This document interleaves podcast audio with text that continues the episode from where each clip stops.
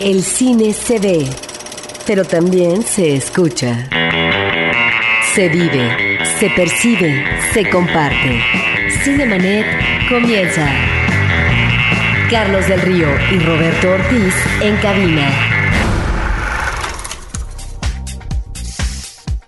Cinemanet en podcast www.cinemanet.com.mx. Cinéfilos, bienvenidos todos. Muchísimas gracias por acompañarnos eh, en una semana en el que hay muy recomendables estrenos comerciales de películas mexicanas. Soy Carlos del Río y saludo a Roberto Ortiz. Pues muy buenos días, estimado público. Y estas dos películas mexicanas hay que celebrar cuando se exhibe cine mexicano, pero sobre todo eh, películas del nivel de un documental como Los Herederos, que ya ha cuajado una serie de premios no solamente en este país, sino también en el extranjero, de Eugenio Polgovsky. Y por otra parte también hablaremos de Cinco Días sin Nora, que es una sorpresa muy grata, Carlos, en el ámbito contemporáneo del cine mexicano, porque me estoy refiriendo a Mariana Chenillo, que es una nueva directora, es una ópera prima, una egresada del CCC. Hay que festejar que este cine mexicano de corte, no es de corte estudiantil, de una egresada, logre finalmente aterrizar en una sala comercial. Si ya vieron la película Cinco Días sin Nora, mándenos sus preguntas o comentarios porque Mariana Chenillo, la directora de esta cinta, la guionista de esta película, estará con nosotros, así como la productora también. Laura Imperiale. Laura Imperiale. Así que lo pueden hacer a través del Facebook, facebook.com, diagonal Cinemanet. Nosotros continuamos el programa y lo hacemos con esto. Butaca, lo mejor de la otra cartelera. Muy bien, ¿qué tenemos en Butaca esta semana? Bueno, hay varias actividades. Hay que mencionar que dentro del homenaje que hace la Filmoteca a eh, un aniversario importante de el ICAIC, ¿no? El Instituto de la Industria Cinematográfica de Cuba, bueno, se están presentando en varias sedes películas, me parece, de aquel cine, aquel buen cine que se hizo en Cuba a través del ICAIC. Creo que en los últimos años ha andado de capa caída. Pero bueno, estará una película de Tomás Gutiérrez Alea que se llama Las 12 sillas, una película de los 60, muy, muy, muy interesante, eh, una comedia eh, que tiene su humor negro. En la Casa del Lago estará la película a las 3 eh, de la tarde, pero también la primera carga del machete en la sala José Revueltas en el Centro Cultural Universitario a las 4 y media de la tarde y a las 8 y media.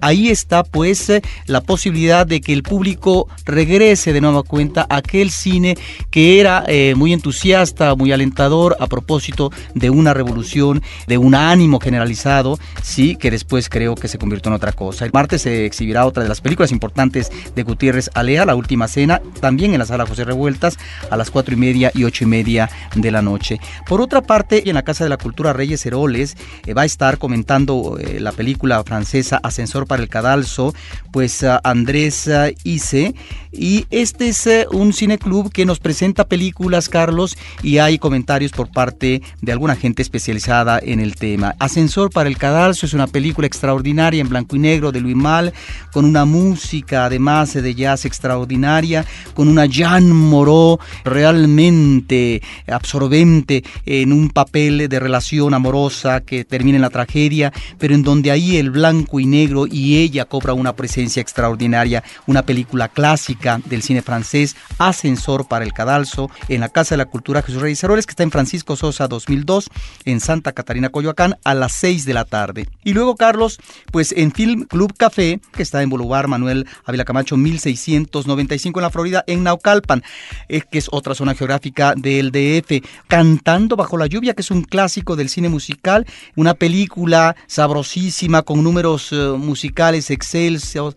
Ahí está la actuación de Jim Kelly, de Donald O'Connor, de Sid Charisse, que tiene una eh, presencia como bailarina eh, soberbia, y Debbie Reynolds, que está también muy simpática. Clásico de clásico. Clásico de clásico. Además, una película, Carlos, que habla de la transición muy oportuna de lo que fue el cine silente, pero lo que va a ser el paso ya por la tecnología al cine sonoro.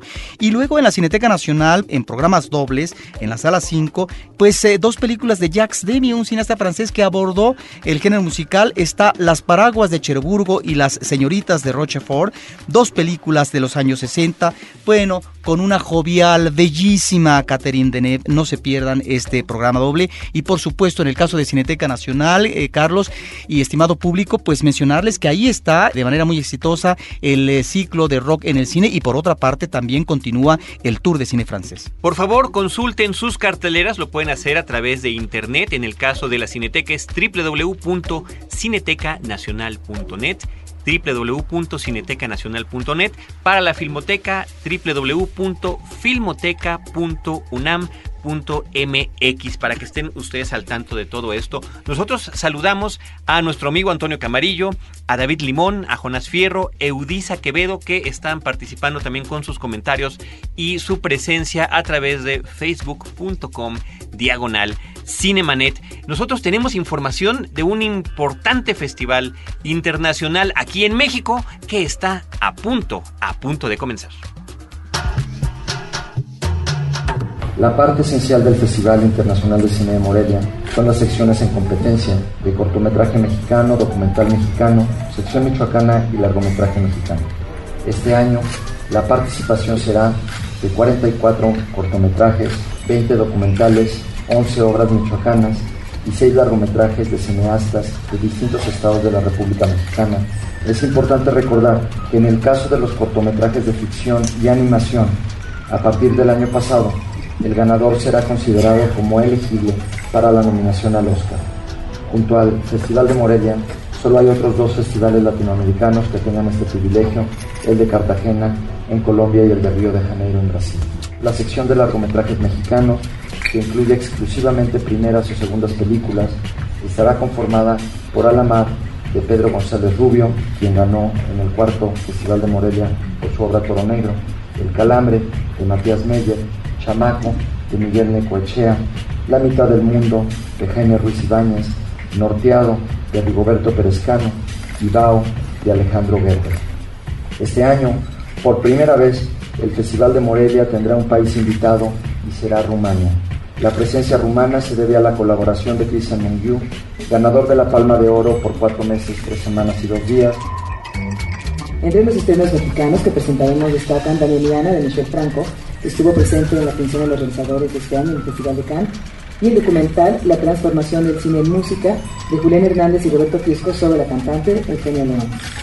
Entre los estrenos internacionales contaremos con Looking for Aid de Ken Loach, Los Abrazos Rotos de Pedro Almodóvar, Imaginary Mejor Parnassus de Terry Gilliam, The Limits of Control de Jim Jarmusch, Coco antes de Chanel de Anne Fontaine y The White Ribbon, cinta de Michael Haneke, ganadora de la Palma de Oro del Festival de Cine de Cannes 2009. Asimismo, con el apoyo del IMCINE, llevaremos a cabo la función especial de Suertes, Humores y Pequeñas Historias de la Independencia y de la Revolución, cortometrajes de animación que celebran el centenario de la Revolución y el bicentenario de la Independencia.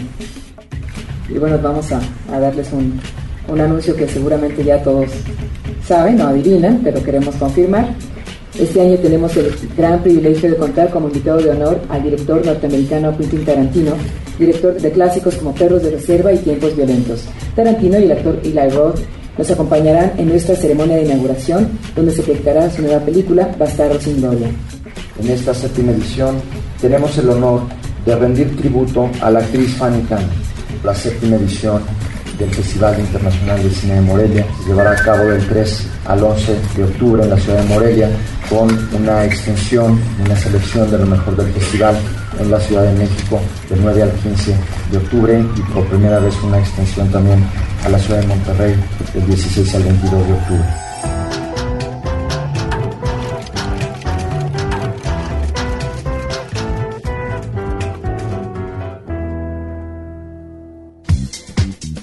Pues ahí está la información acerca del eh, inminente Festival de Cine de Morelia, donde estará además Quentin Tarantino y nosotros seguimos ahora con esto.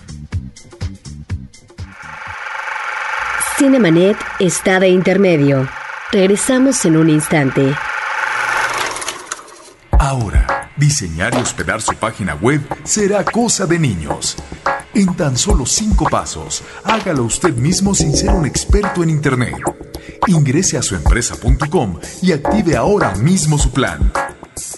Suempresa.com, líder de web hosting en México.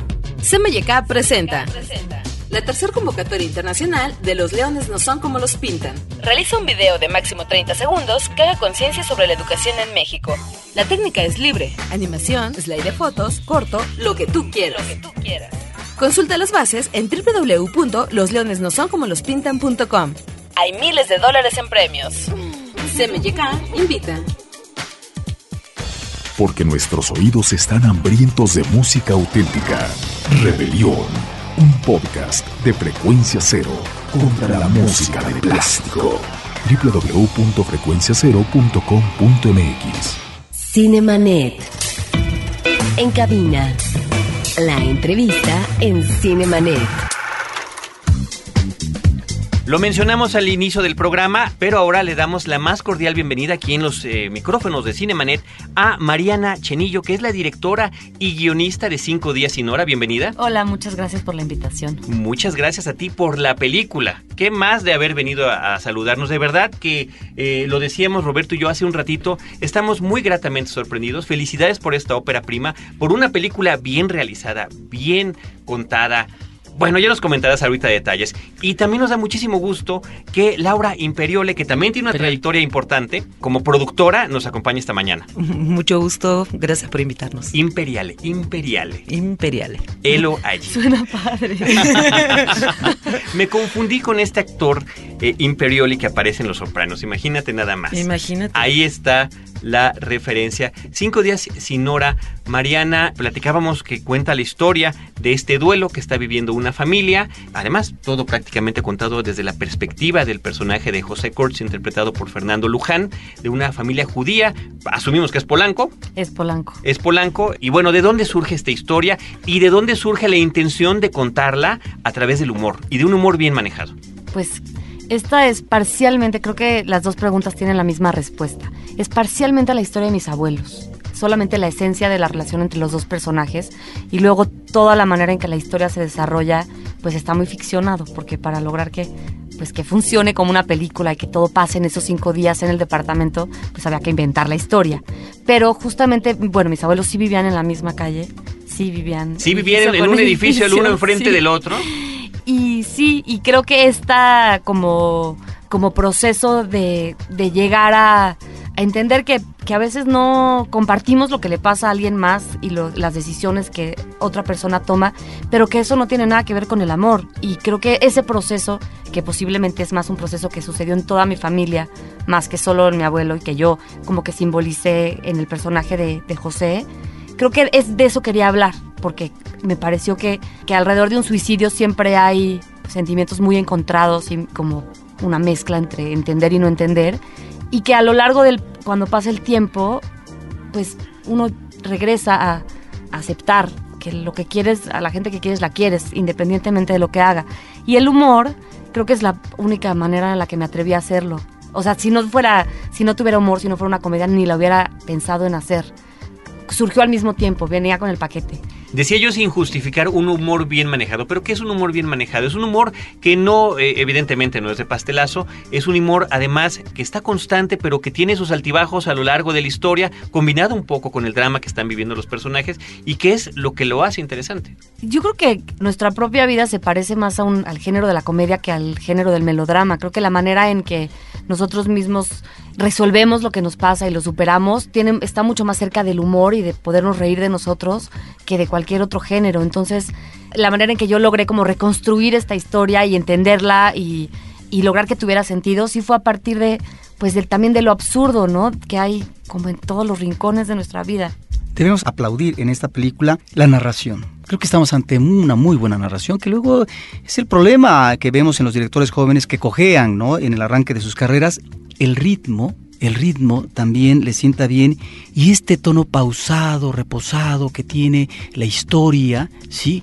que me parece que es eh, el oportuno el que has elegido precisamente ante una situación de presente que solo esporádicamente nos remite al pasado. Y algo en lo que te quisiera preguntar, que tiene que ver con el planteamiento de guion, es con el misterio que entraña este presente, pero que necesaria, obligadamente, afectivamente, se tiene que remitir a un pasado, pero en donde el misterio se conserva. Es decir, hay una realidad, pasado presente que tiene que ver con un personaje suicida, hay una realidad pasado presente que tiene que ver también tal vez con la infidelidad, no vamos a platicar de la historia, pero a final de cuentas como espectador uno se pregunta, ¿y qué pasó en todo esto? ¿Dónde está la explicación? No, no hay explicación, hay sugerencia, porque finalmente tal vez el presente es lo que nos dé más el enfoque de la realidad que está viendo el personaje principal, extraordinariamente trabajado por Fernando Luján. Pues creo que como que desde el principio mi, mi apuesta era no hablar sobre la muerte ni sobre los motivos, sino hablar sobre los que se quedan, sobre aquellos, o sea, qué va a pasar en estos primeros cinco días sin hora y en los que vengan. Entonces, sí, el guion y toda la historia está enfocada sí en el presente y en el futuro, como en ¿y esta familia qué va a hacer? ¿Cómo van a resolver esto? Más que cuáles son los motivos que llevaron a la muerte. Ahora, la producción tiene un manejo, digamos, la producción en los interiores, me parece de una exquisitez impresionante. Platícanos de ello, Laura. Bueno, creo que, que sí fue una cierta, bueno, que tuvimos la gran suerte de encontrar este departamento que nos permitió realmente un movimiento unos espacios que, da, que, que arroparon a la historia. ¿no? Digamos, como que nosotros en un primer momento habíamos pensado construir un foro, no pudimos por cuestiones económicas y lo, en, en, la búsqueda logramos encontrar este departamento, tuvimos la suerte de poder filmar ahí, que los vecinos al fin de cuentas nos permitieran estar ahí y compartir con nosotros esos eh, cinco, seis semanas de, de, rodaje. El director de arte y todo el equipo de arte fue muy cuidadoso, fue, es absolutamente natural, parece que la gente hubiera vivido ahí o que había gente viviendo, no que se montó para la, la película. Y creo que Mariana logró armar un equipo de colaboradores de primer nivel, desde el fotógrafo, el director de arte, la gente de vestuario, obviamente yo acompañándola o arropando toda esta situación, pero sí creo que es eh, básicamente el, tener muy claro qué es lo que quieres, que no pretendes nada, eh, nada que, digamos, que pretendes trabajar hacia la historia, nada que destaque por sí solo, sino que es un conjunto de elementos que hace que al fin de cuentas te sientas en el cine, ves una película que es armoniosa en todos sus, los sentidos. Yo creo que es importantísimo eso que estás mencionando, Laura, y es parte importante de la labor de producción. Si bien siempre será el cine una labor de equipo, uh -huh. sobre todo cuando se ve que funciona bien, eh, pero queda claro que aquí hay, hay un liderazgo y un trabajo común, sobre todo acaba cinco días sin hora y empieza uno a leer los créditos y bueno, sus nombres aparecen una y otra vez, ¿no? La dirección de Mariana Chenillo, el guion de Mariana Chenillo, la producción de Laura. ¿Cómo se brindó esta relación para que ustedes lideraran a todo este equipo? Bueno, mira, en el eh, bueno, yo la conocí a Mariana de hacía tiempo porque ella estudió en el CCC y yo en algunos eh, en algunos momentos hice algún tipo de asesoría de proyecto, etcétera, pero en realidad donde surgió esta colaboración fue en el Festival de Guadalajara, que hubo un pitching market y eh, yo iba a escuchar los proyectos, Mariana expuso el suyo y francamente, cuando la escuché a Mariana lo hacía con tanta pasión. Yo no había leído el guion, pero nada más cuando ella se paraba en la mitad de ahí del, foro y nos contaba la historia que quería llevar a la pantalla, realmente era de una candidez y de una certeza y una um, seguridad que, bueno, indudablemente me creó la, la curiosidad por leer el guion y aparte buscar el for la forma de que pudiéramos trabajar juntas. Como que sentí que podríamos entendernos, como que podíamos armar un camino común. Y creo que lo logramos, que fue una sinergia, francamente yo estoy feliz y contenta con el resultado y con el camino que nos llevó a ese resultado, ¿no? Lo que, lo que pudimos compartir y encontrar juntas. Ahora, un trabajo que hay que destacar porque me parece que también está muy manejado por parte tuya, es la dirección actoral. En donde lo vimos, vemos a un primer actor que está espléndido y a esta personificación de viejo sí, sí me la creo, al de Fernando Luján, sí, no al viejo que reciente vimos en El Estudiante asumido por. Jorge Labat, ¿no? Ni siquiera, y eso que tenemos ya varios años, ¿no? A ese Fernando Luján asumiendo al viejo del coronel tiene quien le escriba, que nunca me lo creí, pero este Fernando Luján está espléndido. Lo mismo un actor principal, que un actor secundario, y este rescate me parece muy elocuente, con una Angelina Peláez como la nana Fabiana, o lo mismo a un actor que a mí realmente nunca me ha convencido, que lo utilizan aquí y allá, porque carga la fama, ¿verdad?, de haber trabajado en Pickpocket de eh, Robert Bresson, pero que está muy bien en su papel pequeño como Rabino Colach Martín Lasalle. Háblanos de esto. Pues fue un proceso diverso. Cada uno de los actores tuvo, y bueno, tuvimos tuve yo con, con cada uno de ellos un camino distinto para, para llegar al personaje. En algunos casos, como por ejemplo con Angelina Peláez o con Enrique Arreola, que fueron los dos primeros en llegar al reparto, yo sabía que eran ellos y pues fueron pues muy bondadosos porque vinieron conmigo a toda una, bueno, a clases de cocina, preparamos toda la comida de la película, Enrique aprendió a leer los salmos en hebreo y pues realmente le dedicamos mucho tiempo. Y luego hay otros personajes con quienes preparé menos, este, paradójicamente con Fernando Luján, que él mismo dice que él se aburre de ensayar y que le aburre hablar y que a él le gusta estar en el set y que él todo lo que tenga que ver con como la teoría alrededor de ello le aburre y lo confunde y no le gusta. Y como que creo que desde el momento en que lo conocí, intuitivamente como que entendí eso y me di cuenta que, pues, que no lo iba a poder chorear mucho. Y creo que la película no lo necesitaba porque también había, todo el, el guion está completamente preparado de forma que está listo para, para, que el personaje principal llegue y se ponga en el centro y se deje llevar. Y creo que todos los demás personajes también ayudan, como es como un coro alrededor del, de, de José.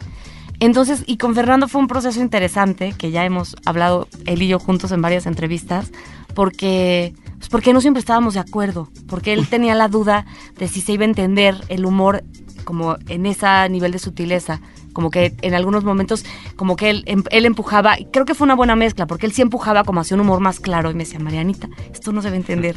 y, y, yo trataba como de, de, de traerlo como a que fuera todo muy realista y muy serio. Contenerlo un poco. De contenerlo y de no buscar el humor, como que eso fue algo que, que, todos los actores pues tardaron un poco en entender. O sea, todo el mundo dudaba, pero yo estaba segura que el humor no había que buscarlo, que el humor nos iba a encontrar a nosotros porque estaba allí en el guion. Entonces, pienso que, que tuve el privilegio de trabajar con un gran reparto, Ari Brickman, que se caracterizó, o sea, Ari nadie lo reconoce, nadie lo felicita porque nadie lo reconoce.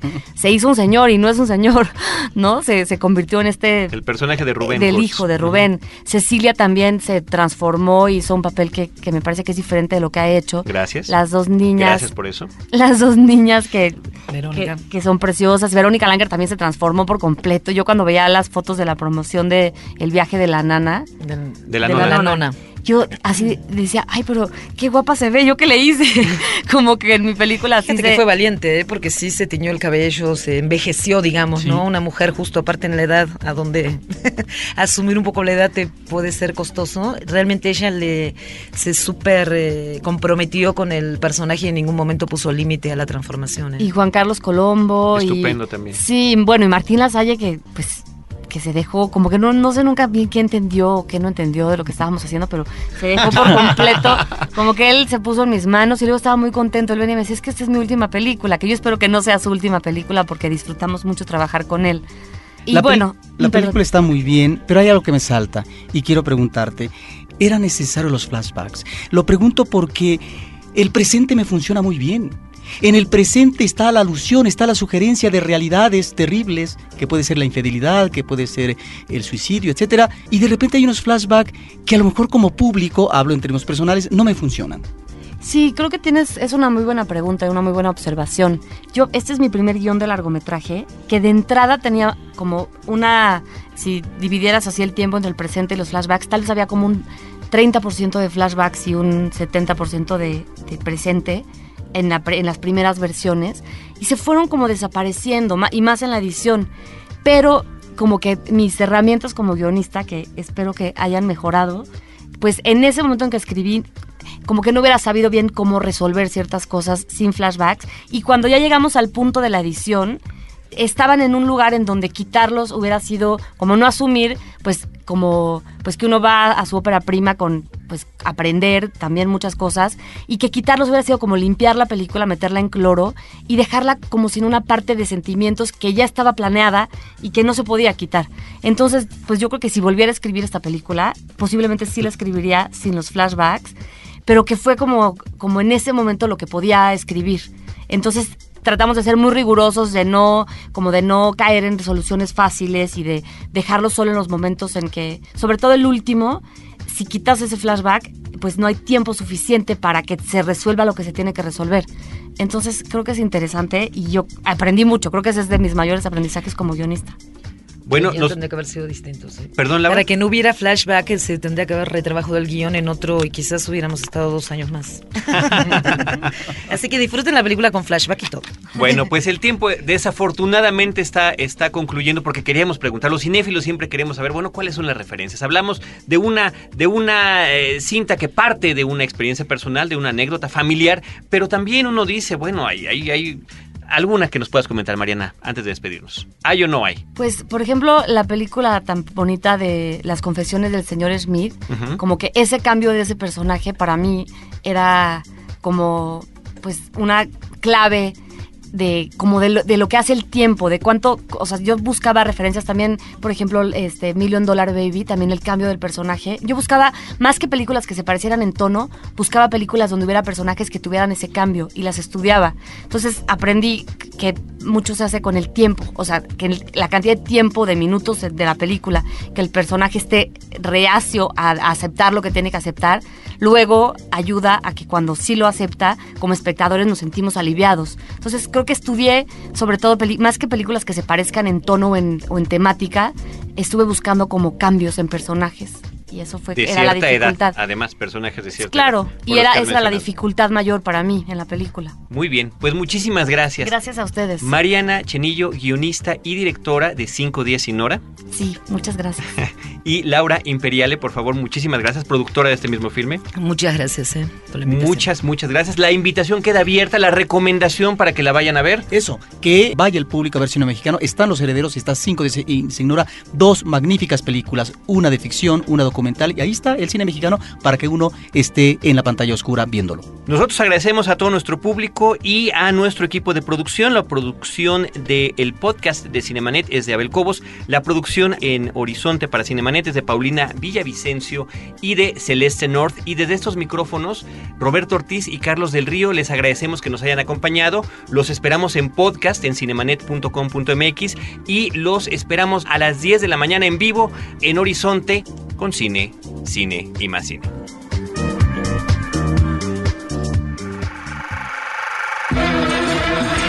Cinemanet termina por hoy. Más cine en Cinemanet. Frecuencia Cero, Digital Media Network, www.frecuenciacero.com.mx. Pioneros del podcast en México.